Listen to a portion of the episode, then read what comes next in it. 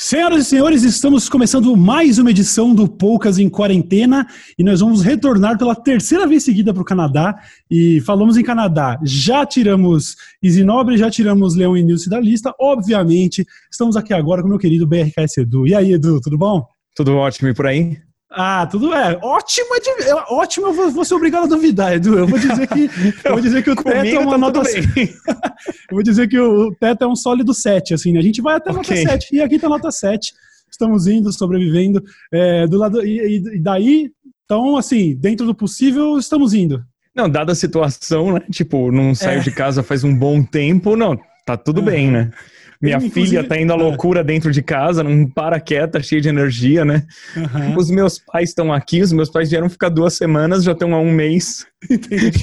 a previsão é ficar pelo menos mais um mês, que eles, uhum. né? Aconteceu de é, virem na é. pior época possível, ou melhor, que eu fico tranquilo que eles estão aqui. Uhum. E não em São Paulo.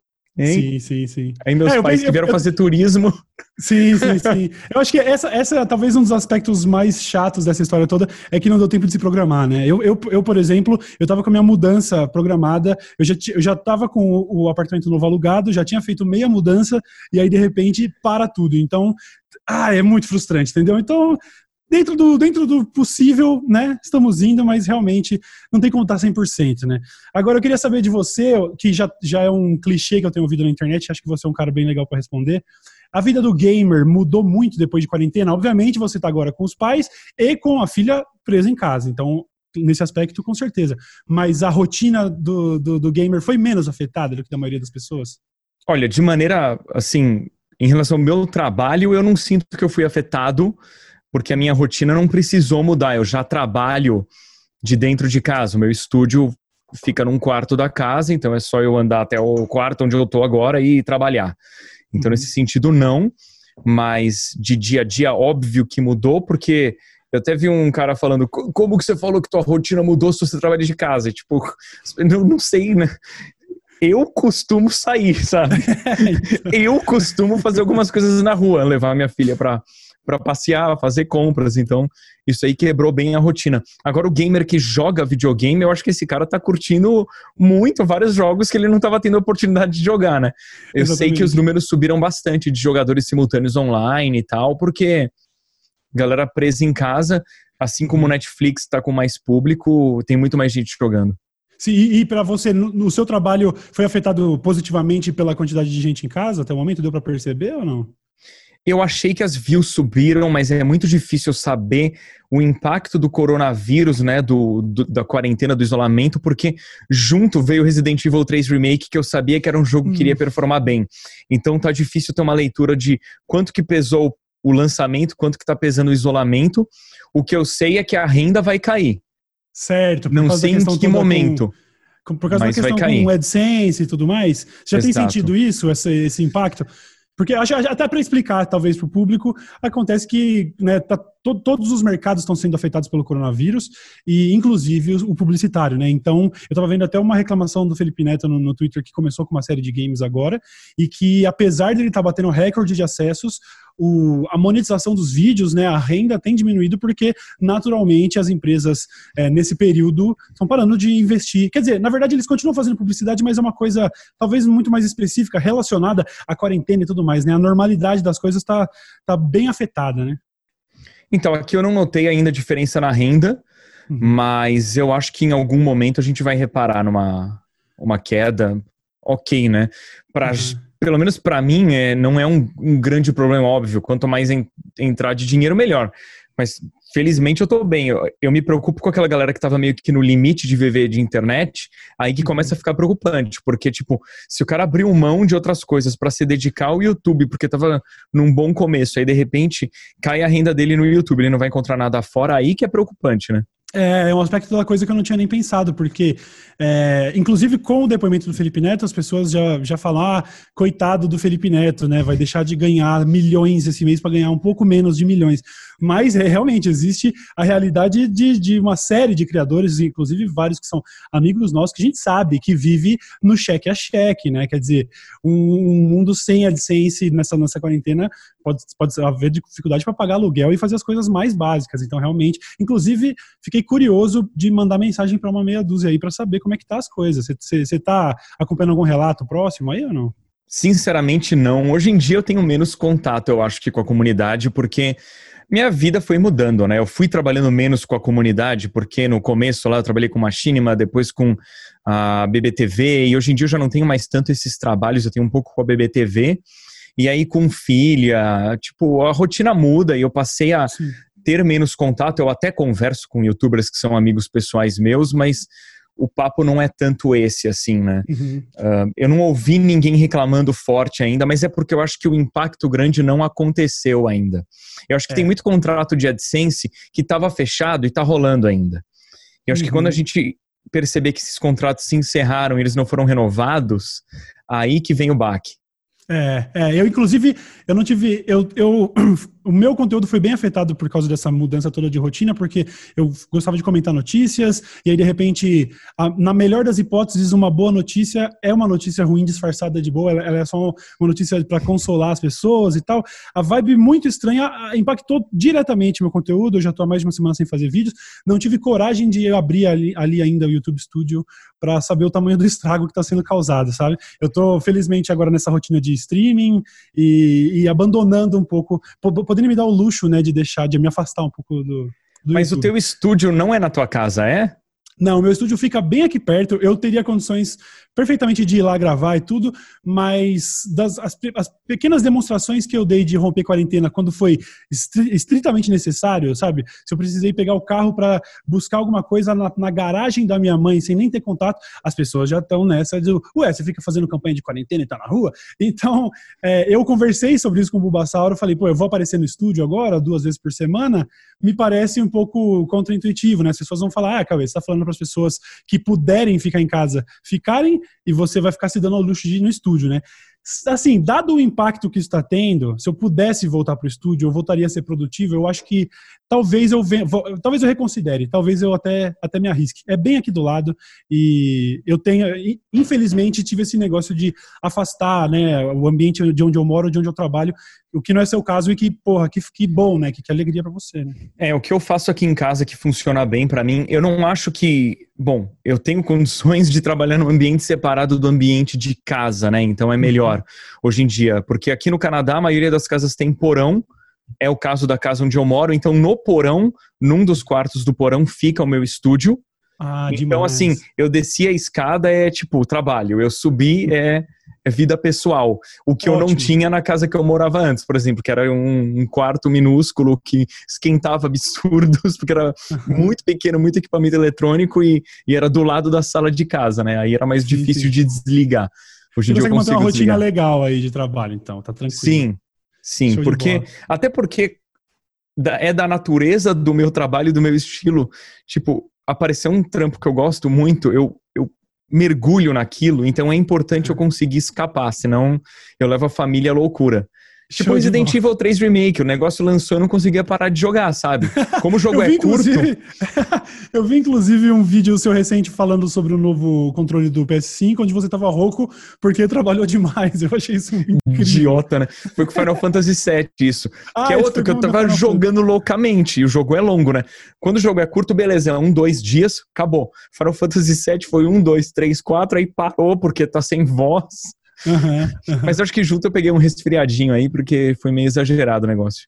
Entendi. Aí o pessoal no canal já fica, você não pegou o coronavírus, não foi? Ah. Acho que não, tô sem febre, sem falta de ar, então é, acho eu, que não eu, é. Eu, eu também, nessa rotina de streaming, de vez em quando você dá uma tossida, o chat fica empolvorosa, né? Olha o coronavírus como vem. E eu penso, cara, se isso é coronavírus, ótimo, porque eu vou passar com essa tossezinha, tá tranquilo. Então, né? é. né? quer dizer, eu achei que ia ser bem pior. Então, é, mas enfim, é, você, você falou agora no começo do papo sobre esse negócio de já não ter tanto contato com a comunidade e tudo mais, né? Você, pô, a sua família tá bem instalada no Canadá. Há quantos anos, aliás, que você foi? Eu tô há oito anos aqui. Oito anos já.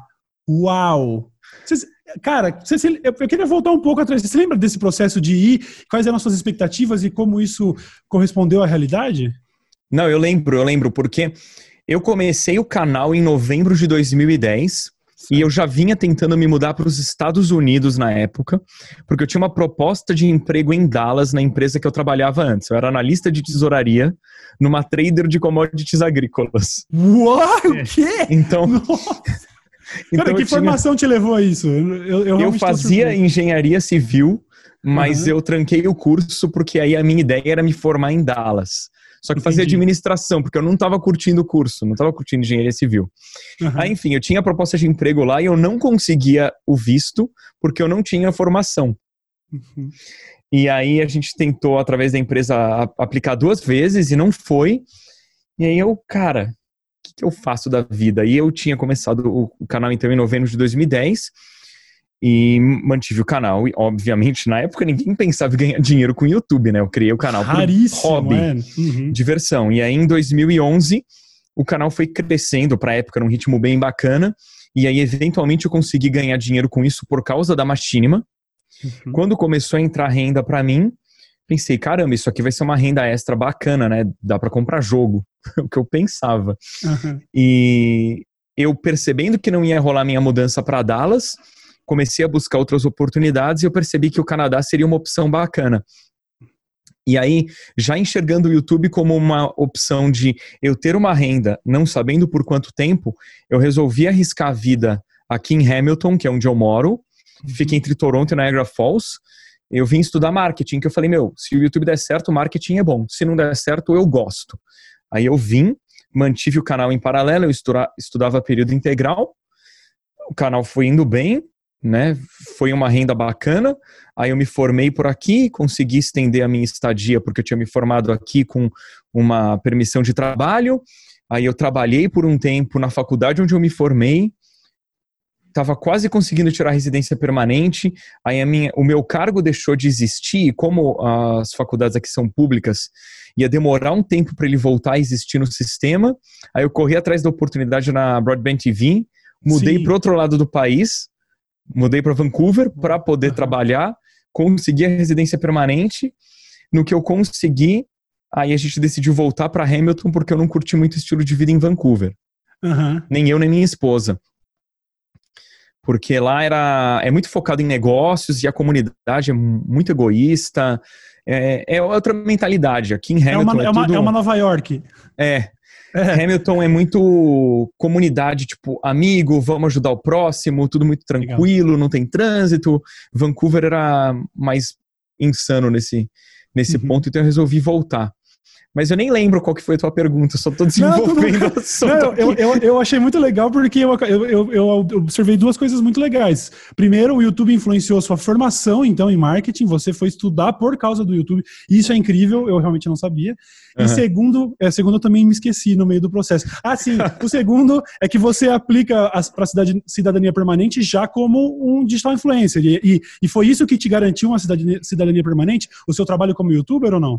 Não, não, não, não. Eu consegui a residência porque eu tinha, na época, o requisito era ter mais de um ano de trabalho uhum. numa área que eles é, têm necessidade de né, estrangeiro ajudar, basicamente. Sim. Então, no caso, eu tive 11 meses na faculdade onde eu me formei. Aí, no que deu um mês na Broadband TV, como esses dois empregos exigiam formação na área em que eu era formado, eu pude aplicar para residência. Entendi, demais. É. E, e, eu não usei o YouTube, o, o, o canal, ah, como. Entendi. Mas isso seria viável? Eu tô aqui sonhando com um visto permanente eu acho que, Canadá. Hoje em dia eu acho que sim. Na época que eu apliquei, eu acho que não, porque eu apliquei era 2014. Uhum. Meu, naquela época era só as gambiarra, né, para você conseguir alguma coisa como youtuber na sim, parte de games. Sim. Eu uhum. lembro, acho que o primeiro jogo que eu consegui grátis por causa do canal foi 2013, que era Ubisoft, que sempre teve muito à frente do tempo, né? Sim. Mas eu lembro que em 2014, 2015, que eu tava em Vancouver, raros jogos eu conseguia antes do lançamento. Uhum. Tipo, então eu tinha que correr atrás de maneiras alternativas, né? Tipo, conhecer gerente de loja de videogame, aí o cara me vendia no jeitinho antes. E Sim. eventualmente em Vancouver eu não conseguia quem me vendesse no jeitinho antes. E aí, nossa, essa história é fabulosa. Tipo, os canadenses eles são muito inocentes. Então tem muita coisa que você faz, se você não fala nada, você faz. E eles uhum. deixam e acabou. Aí eu abri uma conta empresarial numa distribuidora de games Eu nunca falei que eu tinha loja, nunca falei nada. Eu fui, abri, me cadastrei e eu comprava o jogo do distribuidor, eu pagava mais barato no jogo e recebia direto em casa antes do lançamento. Não. Aí deu acho que uns oito meses os caras sumiram, não respondia mais nada, né? Eu, uhum. que estranho. Aí eu liguei lá no meu ponto de contato e ele falou: Olha, Eduardo, sinto muito, eu não posso mais é, ter nenhum tipo de contato com você. Porque os caras descobriram. descobriram que você é uma fraude. Porra, mas é... Descobriram que eu não tinha loja, mas assim, ninguém nunca perguntou nada, também não respondi, sabe? Sim. E viu, vem cá, você falou ali sobre uh, ter ido oito anos atrás e tudo, e eu queria saber no aspecto de como qualquer imigrante, talvez você tenha sentido menos a, a solidão ou, ou a, o distanciamento das pessoas porque você estava na internet e o seu público seguia te acompanhando. Você se lembra se isso foi um fator nesse período? Como é, inclusive até hoje, como é estar longe da sua comunidade, longe fisicamente, uhum. né? Eu cheguei em 2012, em janeiro. A minha esposa, que na época era namorada, ela veio só em abril. Uhum. Então ela veio três meses e meio depois, mais ou menos. E esse período inicial para mim foi extremamente difícil, porque eu vim para o Canadá, eu morei num quarto numa república, com dividindo né, casa com duas pessoas que eu não conhecia. Um, uma delas eu, eu me dava muito bem com o cara, ele era muito louco. Tipo, era muita festa, ele fazia muito barulho, isso me incomodava muito. Então foi bem difícil, sentia muita falta né, da minha esposa e da minha família. Foi, foi difícil mesmo. Uhum. Um, aí quando ela chegou, as coisas ficaram bem mais tranquilas. Uhum. Porque ela com certeza me ajudou. Tipo, quando ela chegou, sabe? Eu ter a minha companheira comigo e a gente descobrir coisas juntos, sabe? Tipo, e ela chegou alguns dias antes eu comprei carro. Ah, entendi. E aí o carro também me permitiu a, sair mais e, e, descobrir, tipo, visitar ponto turístico, ver coisas diferentes da cidade. E a gente começou a conhecer gente nova e isso ajudou bastante. Então, o começo foi bem difícil. Hoje em dia, eu estou bem acostumado, e como eu tenho minha esposa e minha filha, é de boa. Óbvio, eu sinto falta de amigos, da família. Em relação ao público, eu confesso que eu gosto de morar longe, porque uhum. eu sou naturalmente uma pessoa reservada e envergonhada. Então eu gosto do fato de que quando eu vou pro Brasil, meu, eu vou e, e, curto o público, a galera que encontra comigo, troco ideia, vou para evento, é animal. Mas no dia a dia eu gosto de fazer compra de mercado de boa, sabe? Uhum. Vestido uhum. de qualquer jeito, sabendo que ninguém vai me julgar e, e tá sossegado. Sim. Pro meu estilo, pro meu jeito, eu prefiro estar tá longe, que eu tô meio que blindado daquela insanidade que deve ser todo dia, porque eu sei quando eu estou em São Paulo que eu sou reconhecido o tempo inteiro, não tenho problema com isso, mas eu gosto uhum. de que isso não é o meu cotidiano. Entendo, entendo e consigo, consigo é, ver, é, achando isso agradável para mim também. É, entendo que é muito legal você ter, contextualizar essa interação, né? Você realmente, quando sai para um evento, coisa do tipo, a gente acompanha suas, suas passagens pela BGS, por exemplo, onde, velho, a gente vê sua agenda, você é uma celebridade da parada, mas como tipo como um super-herói você pode simplesmente não agora eu tô em casa e acabou e ter esse e não é estrelismo eu acho que não. qualquer um que se colocasse na na minha posição acho que vai entender a situação tipo uhum é legal ser reconhecido. Não é legal ser o tempo inteiro reconhecido, não conseguir fazer nada com calma e tá sempre preparado, sabe? Tipo, é meio que um Big Brother, né, na verdade. Tipo, Sim. quando eu tô no Brasil, eu me sinto vigiado, eu me sinto observado o tempo inteiro. É uma uhum. situação muito estranha. Tipo, eu tenho que julgar cada movimento. Eu falo, nossa, e se eu coçar o nariz assim, o cara estiver atrás de mim, achar que eu tô cutucando o nariz, tirar uma foto, colocar no Twitter, o negócio de viralizar, umas paradas que você tem que começar a pensar. Eu falo, não, cara, isso aí eu não quero Sim. pro meu dia a dia, não. Cara, eu me lembro, eu me lembro que uma vez eu postei que eu tinha acabado de instalar um, um LEDzão RGB, que nem esse que você tem atrás de você e eu estava testando, eu tinha colocado uma luz vermelha e chegou um reply desse story onde uma menina postou a foto da minha janela vermelha. E aí eu fiquei tipo, nossa, velho, as pessoas sabem onde eu moro, o negócio. E eu entendo que esse é um assunto mega delicado e talvez até controverso, porque uh, a fama ela é essa coisa muito seduzente, né? E que as pessoas talvez não entendam direito como alguém pode não gostar disso, mas a verdade é que a internet criou uma série de pessoas famosas que não necessariamente eram atores ou pessoas que almejavam o, o holofote. Você principalmente, né? Eu ainda é, vejo isso muito do meu lado assim, é, são muito mais ossos do ofício.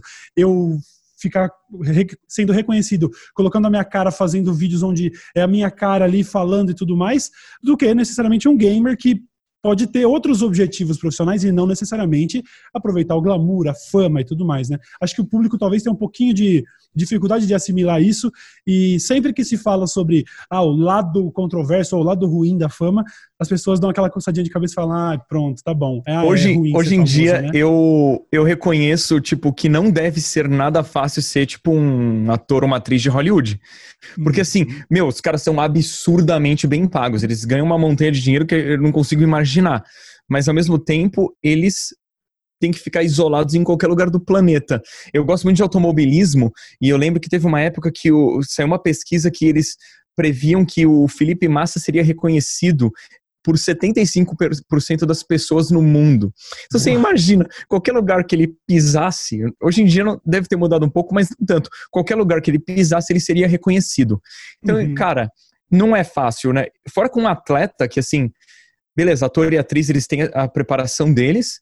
Atleta, sei lá, se pegar um cara top de Fórmula 1 ou de futebol, também o preparo físico, a intensidade que esses caras eles treinam, tipo, a gente vê a pontinha do iceberg da vida deles, né? Uhum. Pô, eu, eu, sei que os pilotos todos, eles são extremamente regrados com alimentação, faz exercício pra caramba, pra depois ter gente na internet discutindo se piloto é atleta ou não, sabe? E os caras, muitas vezes, eles estão mais bem em forma que outros atletas. Sim, eu, inclusive, eu, eu, eu me lembro eu, alguém me cobrou recentemente falando, pô, Cauê, gosto muito do seu trabalho, só não gostei do que você falou de Fórmula 1. Porque que, que eu, falou? ah, eu já zoei com esse negócio. Eu, eu, já zoei mais com, por exemplo, falando que o pessoal do hipismo, o atleta é o cavalo. E, e eu também sei, fazer um paralelo Mas você fala com zoando isso, também. Mas é claro, é óbvio. Eu sou, eu sou profundamente leigo quando o assunto é automobilismo. Às vezes que eu pilotei kart lá no, no autódromo da. A gente andou junto já. A gente andou juntos.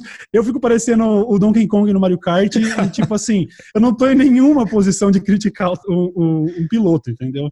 Mas é, eu entendo que as pessoas podem não assimilar, né? Porque tá vendo o cara dentro de uma Ferrari ali e acha que, ah, pô, acelerar e virar. Isso daí eu vi o Toreto fazendo no filme. É fácil, né?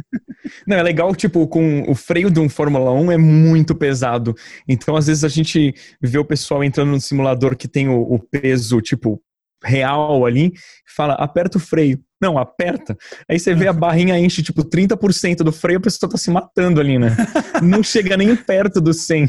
Sim, inclusive, eu tô, eu chegou o meu, o meu G29, meu volante recentemente, porque eu tô numa saga de jogar Euro Truck Simulator. Eu, eu viciei. Que é fantástico. Eu, eu, acho fantástico, até porque eu já disse em outras oportunidades, lá no Ilha de Barbados e tudo, que é, se, se, fosse escolher uma profissão qualquer, assim, é, fantasiando com a ideia de ter uma profissão um pouco mais corriqueira, eu seria caminhoneiro. Eu disse isso, porque eu gosto muito de pegar estrada e tudo mais. Eu sou profundo leigo com relação ao automobilismo, eu não entendo nada de mecânica, nada, mas eu gosto muito de, de dirigir. E as pessoas me perguntam se a experiência de pilotar um simulador, ainda que seja, né, não seja um simulador como esses do automobilismo, se seria parecido. Mas eu não piloto caminhão na vida real, então eu não tenho essa resposta. E aí surge a curiosidade de saber de você, que pilota na vida real, inclusive fazendo série no canal sobre sua saga como piloto e tudo mais. É, dá para comparar, então, um simulador mais casual, que você joga em casa, ele te prepara para, de alguma maneira, ser mais experiente atrás de um volante real? Na minha opinião, e isso é bem controverso, eu acho que o simulador, o melhor que tem, ainda assim, é muito distante do real. O melhor que eu já testei na vida, eu acho muito distante.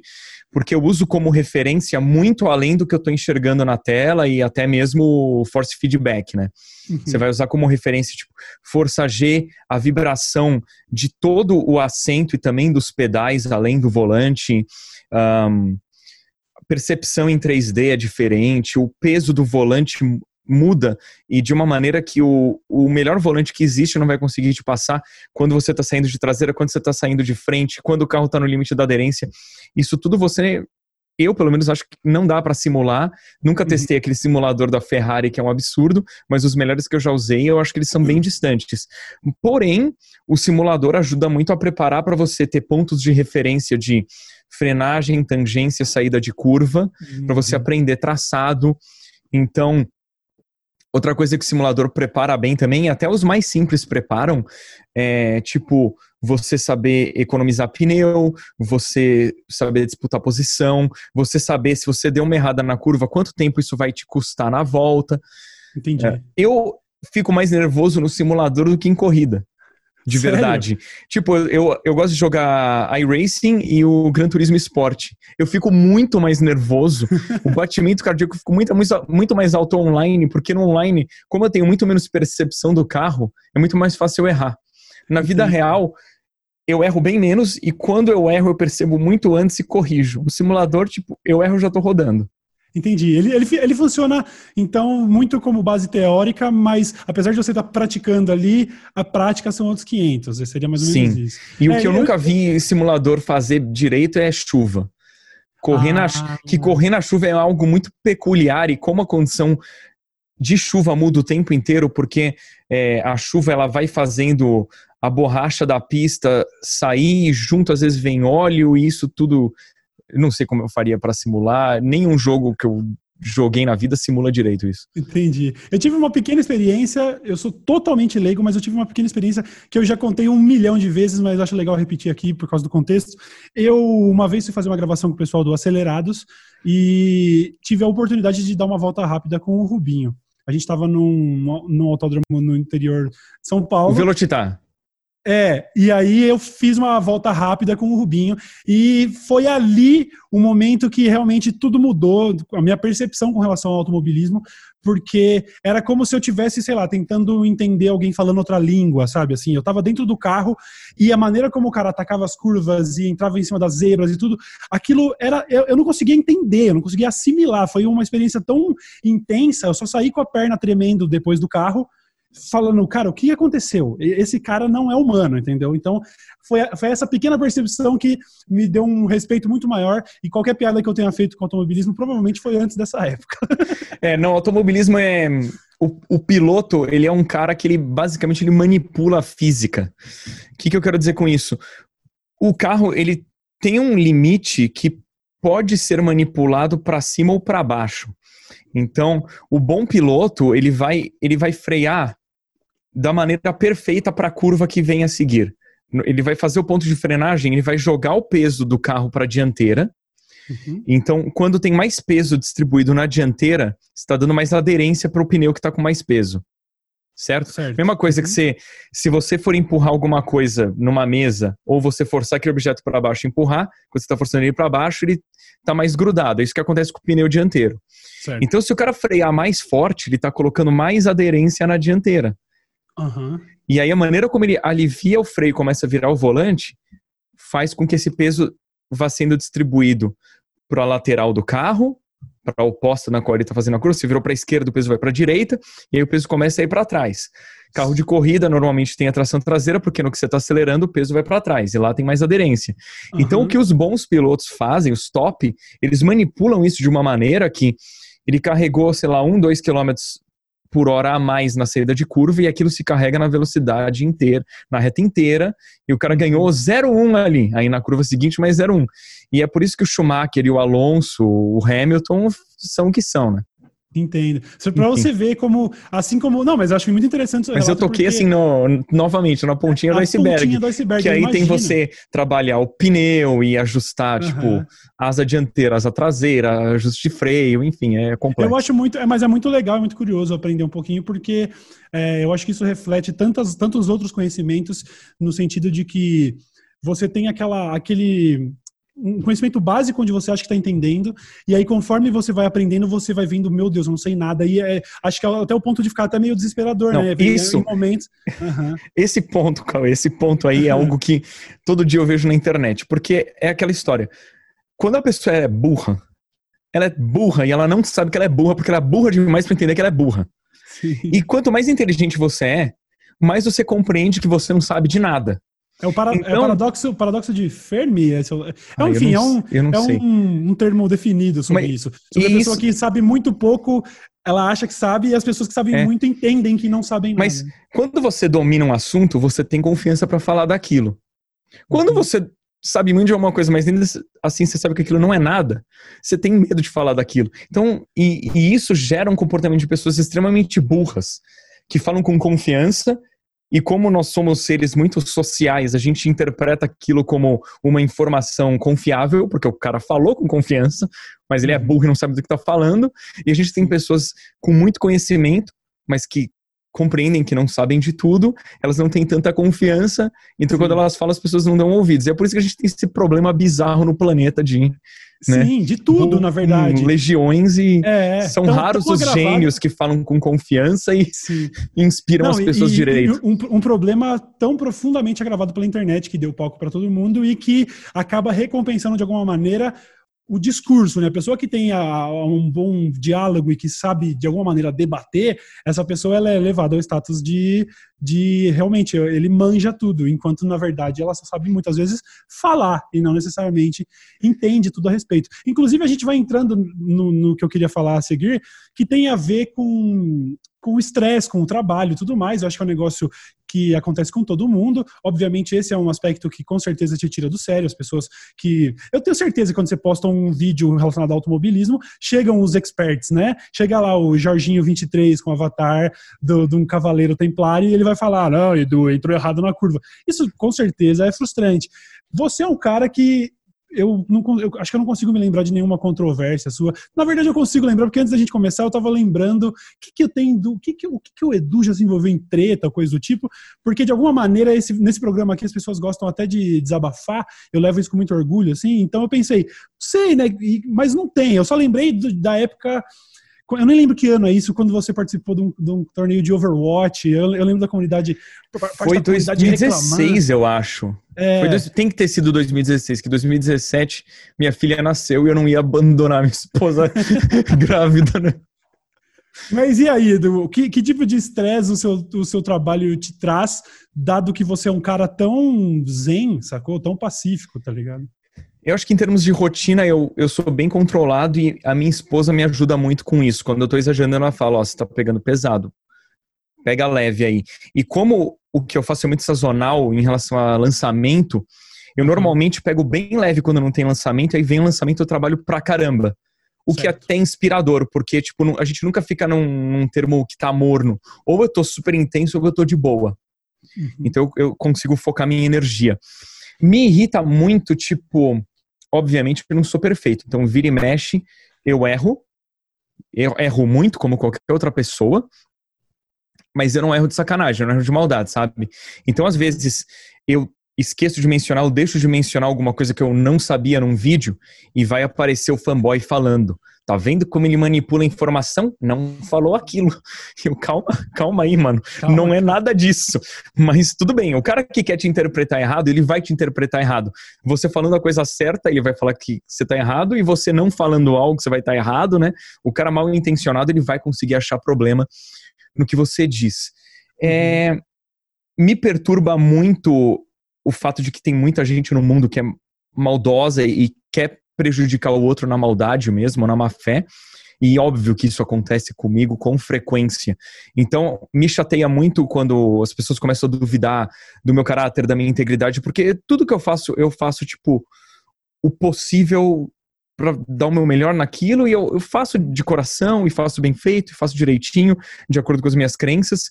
Nunca fiz nada para prejudicar o próximo, nunca trapaceei. E aí, quando vem a pessoa e fala, nossa, tá vendo? Ele só chegou onde chegou porque ele trapaceou. Ou, nossa, olha o que, que ele fez. Com certeza ele fez isso para prejudicar tal pessoa. E, tipo, não.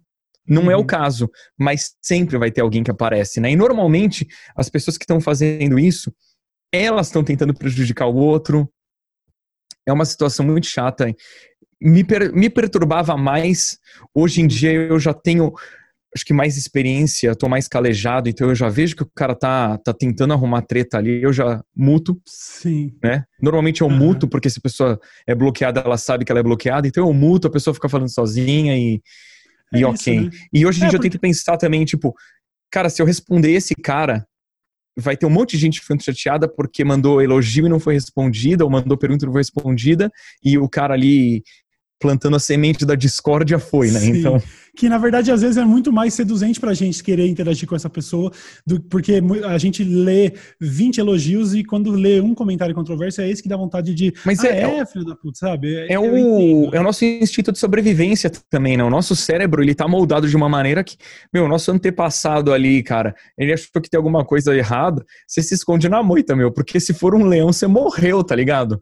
Tipo, Exatamente.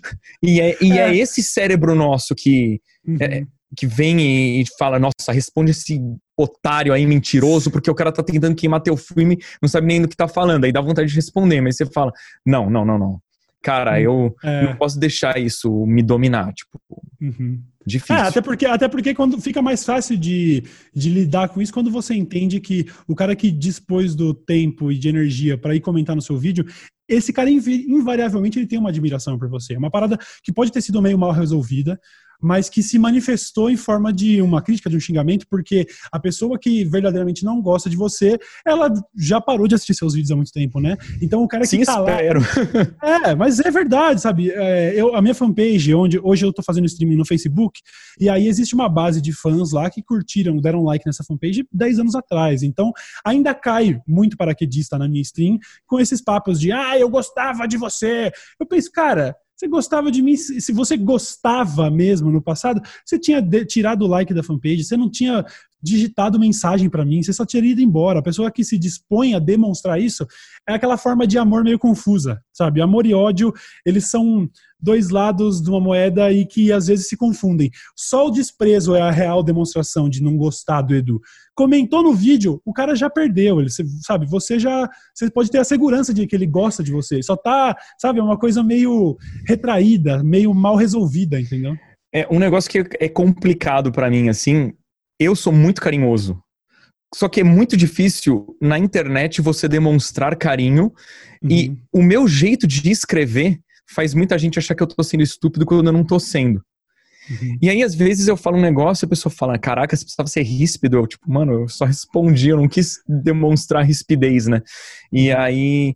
Eu, eu penso comigo também, às vezes eu deveria me comunicar de maneira mais clara quando eu escrevo pra pessoa saber que eu tô falando de boa.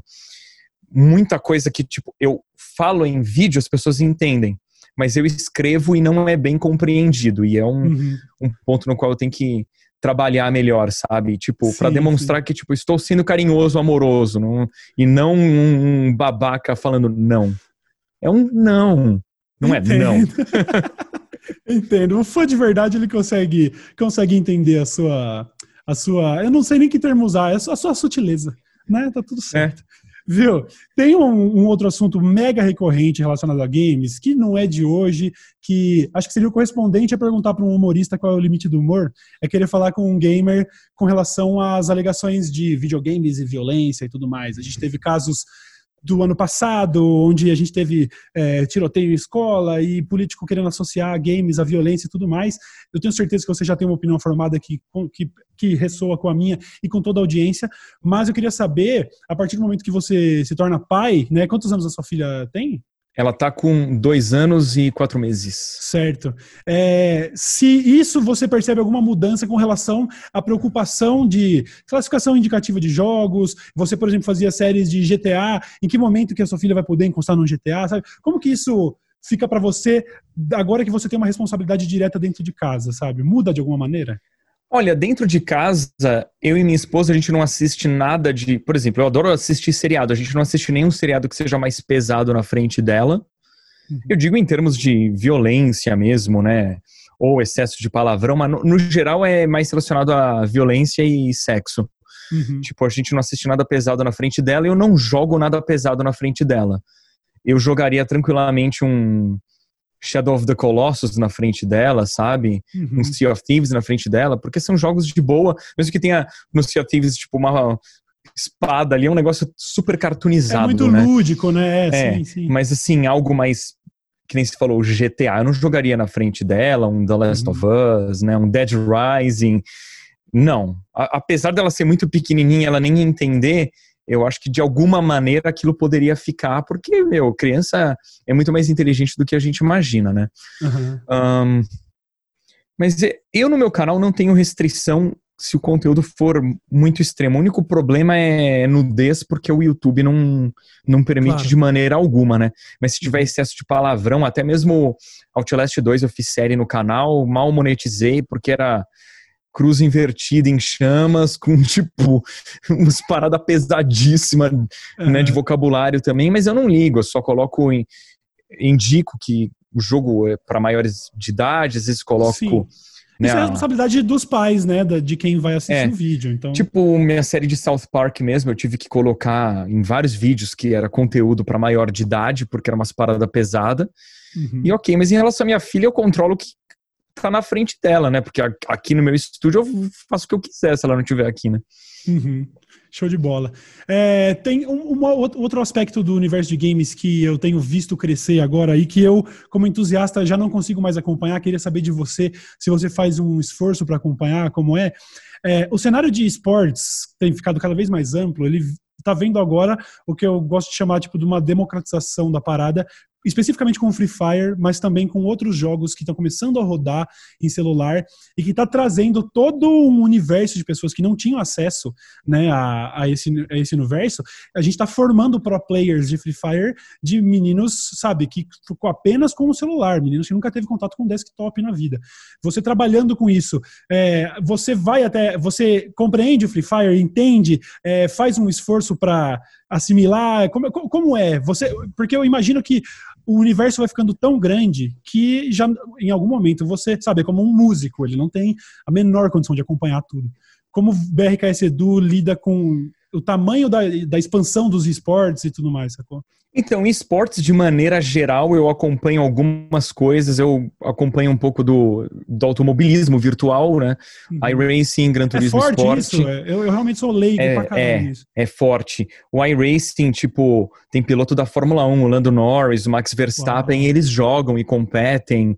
No Gran Turismo Sport tem o Igor Fraga, que é um menino brasileiro que está na Fórmula 3 no Real agora, ele é campeão mundial de Gran Turismo Sport. Então, um, é forte, existem outros também, R-Factor 2 e tal, um, e é bacana. Eu acompanhava mais o Overwatch, hoje em dia eu deixei de acompanhar. A parte Counter-Strike, às vezes eu vejo alguma coisa, mas bem, bem por cima, bem superficial. LoL, já acompanhei mais, não acompanho tanto hoje em dia. Magic the Gathering eu acompanho porque eu curto bastante. Uhum. E hoje em dia muita coisa é feita no Magic Arena, que é certo desktop, né? Um, Free Fire eu sei que existe, já vi um pouquinho de coisa assim, sei do cenário que é fortíssimo, bateu recordes de audiência. Uhum. É algo é, é, bem interessante que o Free Fire aqui no Canadá, se eu falar com alguém que curte games, a pessoa não conhece. É, foi o que eu imaginei, que ele seria mais popular em, em países menos desenvolvidos, talvez por causa do acesso, né? Porque uhum. por ser um jogo talvez um pouco menos sabe, ele não é um Call of Duty Warzone, por exemplo. Meu, o, né? o canadense, normalmente, que curte games, ele tá num país, né, tem uma economia fortíssima, o cara é privilegiado, ele, por pior que seja a renda dele, ele compra um, um Xbox One, um PlayStation 4 usado e joga. Uhum. Não é a realidade do brasileiro, infelizmente. Um, então, eu acompanho o, o, cenário de longe como alguém que está na indústria, mas uhum. Hoje em dia eu me vejo como o cara mais hardcore dentro de games, né? Eu não, não corro atrás de um jogo simplesmente porque ele tá bombando.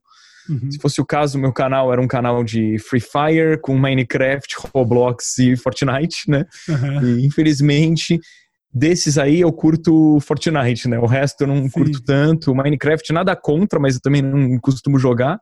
Queria adorar os outros jogos, porque aí eu ia ter um conteúdo no canal que possivelmente é, iria bombar, mas uhum. não vou forçar a barra, né? Mas eu acho legal pra caramba que a gente tem no mobile uma fonte de entretenimento para a galera que é, não tem tanta grana para comprar um desktop, para comprar um console. E é um cenário que eu acho. Tem algumas pessoas que consomem um conteúdo tipo do meu canal uhum.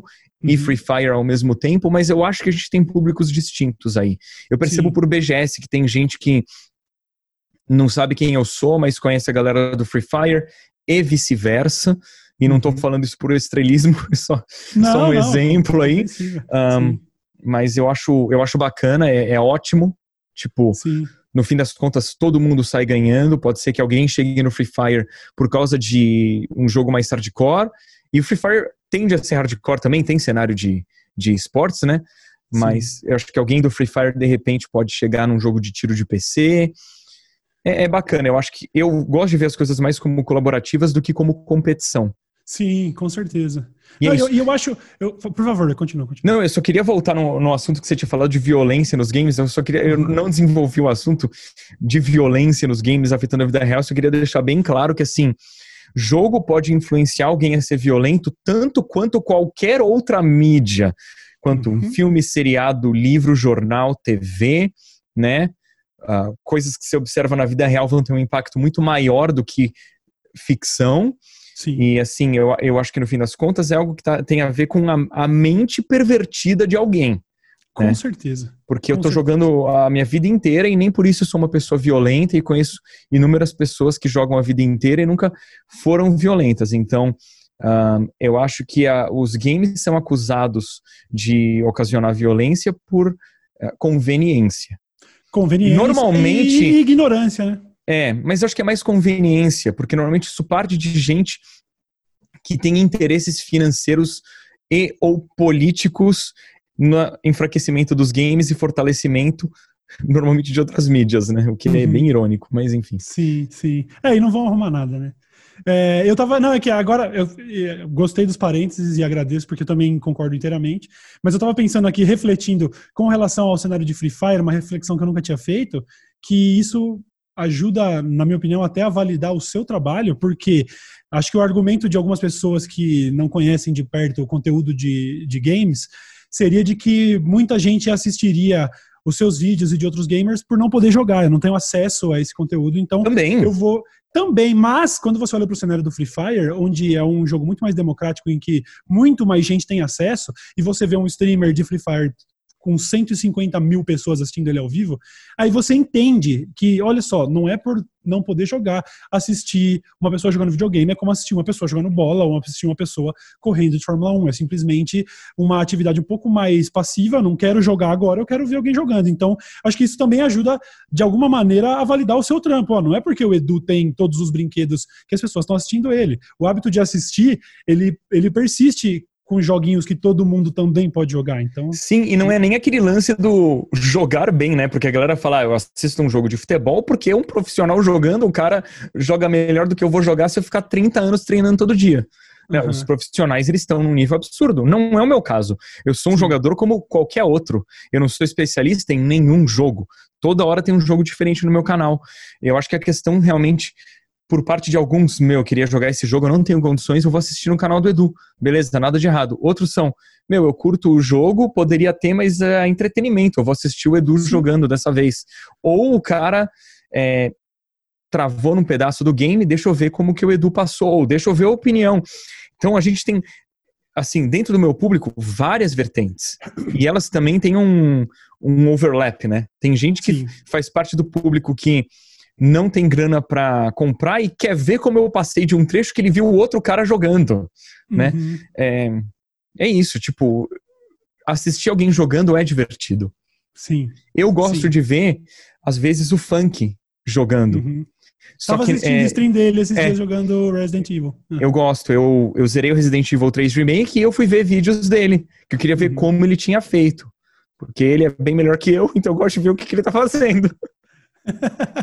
eu achava humilhante, eu jogava um Overwatchzinho na madruga com ele, com o Drizzy, com os meninos de vez em quando, e realmente é um pessoal que investiu muito mais tempo em jogar FPS e que dava aula, eu me sentia humilhado.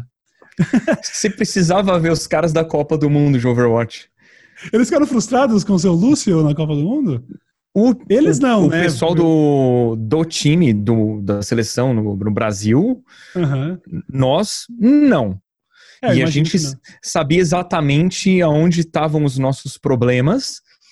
E no fim das contas, virou tudo pro público culpa minha, mas eles não sabem o que aconteceu lá dentro. Eu também não vou ficar expondo ninguém porque eu não sou babaca. Mas eu sei que, uhum. óbvio que eu era um elo fraco lá dentro, mas não, não foi o único problema. Mas eu, eu digo, era impressionante, assim, sei lá, o, os nossos DPS eram o Alan, né, o Alan Zoca e uhum. o Soul Live. E vê-los treinando é uma coisa impressionante, porque a mira deles, o tipo, cara, é, em fração de segundos, a mira. Segundo não, né? Milissegundos, a mira tava uhum. na cabeça do inimigo com o tiro sendo dado e o inimigo morto, né? Sim. E assim, eles são muito bons. O, o Alan e o Solive, acho que tem um nível altíssimo, poderiam competir, acho que numa Overwatch League, mas não eram os melhores, né? E eu vi uhum. os melhores jogando e, tipo, é, é absurdo, é surreal, né? né? Eu, tive, eu tive um contato bem, bem próximo com o pessoal do Counter-Strike, porque eu fui host de alguns eventos e tal, e a, ver de perto, você entende, aí sim é, é, um lance de assistir os caras da mesma maneira que eu gostaria de ver o jogo do Cristiano Ronaldo ou Senna Isso. sabe? Você vê o Fallen jogando de AWP. É, é, é, é, diferente, é diferente. É um cara com uma habilidade muito específica e que pode você pode traçar todos os paralelos com o um atleta comum, né? O cara treina para isso, tem uma habilidade e, e, executa de um jeito que é cativante de ver, né? É porque é que nem no futebol, o bom jogador, a gente vê o cara jogando quando ele tá com a bola no pé, a gente vê né, o domínio de bola, o drible, o chute, né, os fundamentos. Mas aquilo não é ele jogando. Ele jogando também é a movimentação dele quando ele tá sem a bola para ele tirar a marcação. É, uhum. é o cara conversando com o adversário para desestabilizar o adversário emocionalmente, é o cara dando apoio psicológico para o companheiro de time dele, é muito além do que aquilo que a gente vê. Então, o bom jogador de FPS, ele mira bem. Mas aquilo é um dos inúmeros fatores no qual ele é excepcional, né? É a movimentação dele, a leitura dele. Putz, os meus companheiros de equipe estão aqui, portanto, o adversário provavelmente não está aqui, então deixa eu me movimentar de acordo com, com isso. Todo conhecimento prévio, ah, eu tô com essa arma, o recoil dela é de tal maneira, se eu der dois tiros em tal lugar do adversário, ele morre. É, e isso tudo sendo feito de maneira que não é consciente, né? Aquilo já é, é intuitivo, é, é, uhum. é bizarro. É, uma, é, o negócio de fazer tanta repetição que o negócio que era mega consciente no começo da prática, ele passa a quase ser instintivo, né? Você consegue, é. de alguma maneira, cravar aquilo na, em você. Né? E isso está em todo esportista, né? O, o, Hamilton. Você acha que ele pilota pensando no que ele está fazendo? Meu, uhum. ele poderia pilotar ali, tipo, cantando Ivete no, na cabeça e gritar rápido, tá ligado? Bom demais. Edu, eu queria ir pro, pra, pra, pra reta final aqui, fazendo um negócio que eu fiz algumas vezes com outras pessoas, de áreas específicas, pedindo recomendações de, de, de coisas que envolvem o trabalho delas. E aí eu queria saber de você, eu, eu podia ter te preparado para essa resposta, porque é sempre foda pegar as pessoas assim de, de surpresa. Mas Não, eu vamos lá. Saber... Eu, eu, eu, acho que é legal uhum. ser surpreendido e ter que responder de bate-pronto, que a resposta vem de maneira mais natural também, né? Você não fica ensaiando. Então é isso, bem melhor também, isso. É, e eu também não tenho nenhuma preocupação, muitas vezes, de dar uma resposta sobre alguma coisa que eu gosto agora e que amanhã pode ser diferente. Então a gente sabe que a sua resposta é a do Edu de hoje, abril de 2020, tá? Então uhum. tranquilo. Eu queria finalizar pedindo para você três jogos da sua vida e também três jogos contemporâneos que te marcaram assim recentemente que você poderia recomendar de títulos recém-lançados e tudo mais. Mas vamos começar por três jogos que marcaram a sua carreira como gamer e que tem importância na sua vida. Tá, então eu vou. Você falou de marcar, me marcaram. Eu vou falar os meus uhum. três jogos favoritos, mas aí eu vou falar os que me marcaram mais, que eu acho que são jogos diferentes. Legal. Os meus favoritos são número um, Life is Strange porque uhum. é um jogo muito diferente, que é muito mais focado no, na história do que em habilidade, explorar. Tem exploração, mas enfim, é um jogo que conta uma história de uma maneira tão profunda e aborda temas tão delicados como, tipo. É, não é delicado, mas eu vou, eu vou inserir porque é um tema que é polêmico, em especial para para certos grupos, né? O homossexualismo e bissexualismo uhum. são temas abordados, suicídio, uso de drogas, enfim, o jogo faz isso de maneira suprema e no fim eu super me emocionei. Life is Strange é fantástico. Demais. The Last of Us é o jogo também que marcou minha vida e Shadow of the Colossus. Uhum.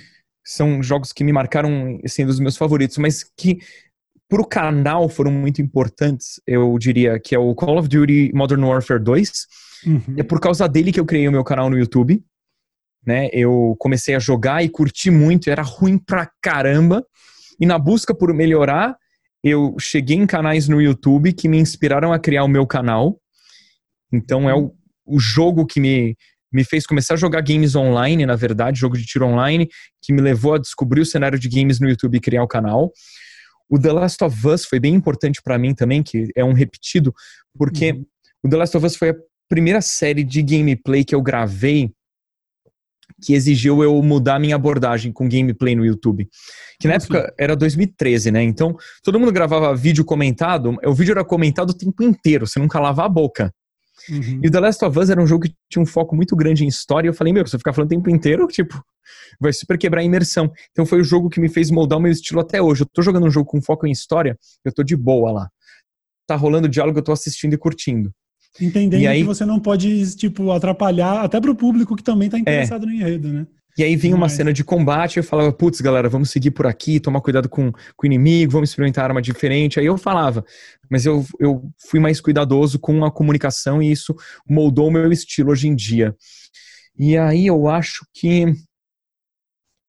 Putz, isso aqui é tanto jogo tanto jogo que me marcou, assim, o, um que me marcou muito, o Dead Rising 3, que era um, jogo, quando ele saiu, ele era exclusivo de Xbox One, hoje em dia está disponível para PC também, um jogo divertidíssimo, que foi um game que eu me diverti tanto jogando, que acho que foi um jogo que me ajudou a moldar o meu estilo de gravação também, para meu, eu relaxar e curtir, sabe? Legal. Dar risada legal. com a galera, não me preocupar tanto com formalidade, tipo, era... E até hoje, eu, eu às vezes eu vou gravar um vídeo eu falo, meu, Dead Rising 3, põe isso na tua cabeça e curte, dá risada. Ah, uma referência. É. Demais, demais. O que me leva, inclusive, para eu, eu, eu, já tinha até me esquecido dessa pergunta, mas agora que você falou, é, que também é um mega clichê sobre trabalhar com um negócio que era para ser lazer. Como isso. Tem, tem momentos em que você se vê pensando, ah, preciso trabalhar, você, você perde em algum momento o tesão por jogar videogame, ou felizmente você tem o privilégio de sempre se divertir enquanto Meu, é o contrário. Esses dias que eu tava rouco, que eu não pude gravar, ficava assim, ah, eu quero jogar Final Fantasy VII, eu não posso, que eu preciso gravar, não vou conseguir gravar. E eu tô esses dias todos doido para jogar e eu não tô jogando porque eu uhum. da voz. Então, para mim é o contrário. É, tipo, eu amo o que eu faço e assim, por mim eu trabalhava ainda mais, mas eu sei que não é saudável, tanto para minha voz, quanto para a saúde mental, quanto para minha família. Pô, mas que demais, eu tenho certeza, inclusive o público percebe porque transparece, sabe?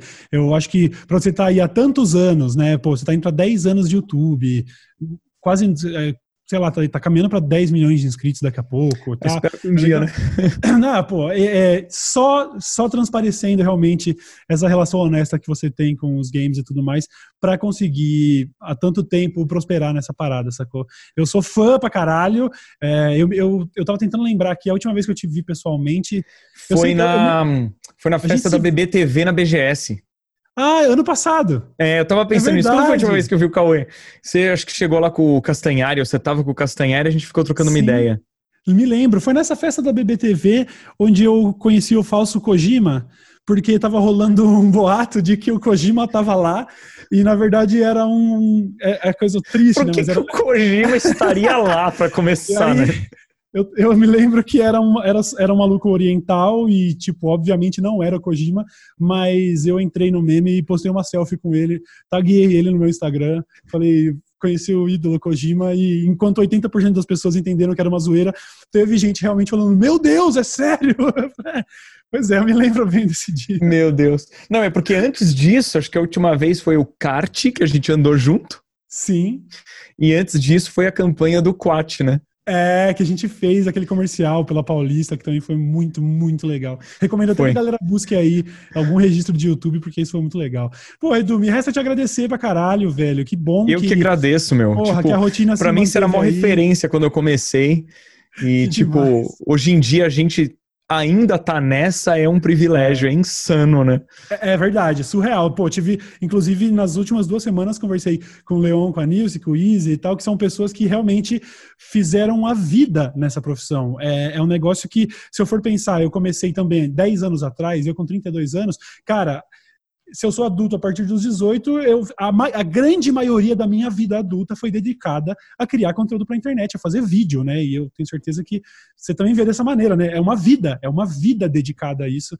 E é muito gratificante poder estar tá aqui e poder conversar com você agora. Não, você né? fez eu me tocar que eu tô há mais tempo como youtuber do que eu tive de carreira antes, porque eu, uhum. eu tenho 34, eu comecei com 24, 25, já, já tô, mas assim, eu tive uns oito anos ali de carreira, né? Estágio Sim. e tal. Pô, tive até proposta para morar fora, então eu tava bem encaminhado e aí de repente YouTube. Isso acontece, né? Que é muito, muito mais doido. divertido. É, eu acho que eu mudo que... muito mais a vida das pessoas com isso. Uh -huh. Com certeza. E vivo bem, trabalho... tipo, eu insano. É um sonho, né? É, é realmente é, é, viver um sonho e que a gente, talvez a gente tenha isso em comum dessa galera muito old school, é que a gente começou por brincadeira e só tá aqui por honestidade, sacou? Porque é, uma, é, é um tipo de transparência que é difícil de tentar emular quando você cria um canal em 2020, porque você já sabe tudo que você pode conquistar, você já sabe do glamour, da, do, do, dinheiro, do status, etc, etc. Quando a gente começou a fazer, era só pelo amor. E, e acho que o único motivo para a gente estar tá aqui 10 anos depois é transparecer que a relação é, é realmente de amor e fazer por, por, por, gostar e tal. Eu acho isso muito especial. E eu acho que o dia que a gente perder isso, o canal entra em declínio, uhum. certamente, né? Sim. Porque sim. É, é difícil fingir. Eu sou péssimo ator. Então, então as pessoas vão perceber é isso, cara, é isso. Bom, então, bicho, mais uma vez, muito obrigado. Quero recomendar a todo mundo que assiste aí, vocês já conhecem o BRKS Edu. Se por acaso não conhecer, os links estão aí.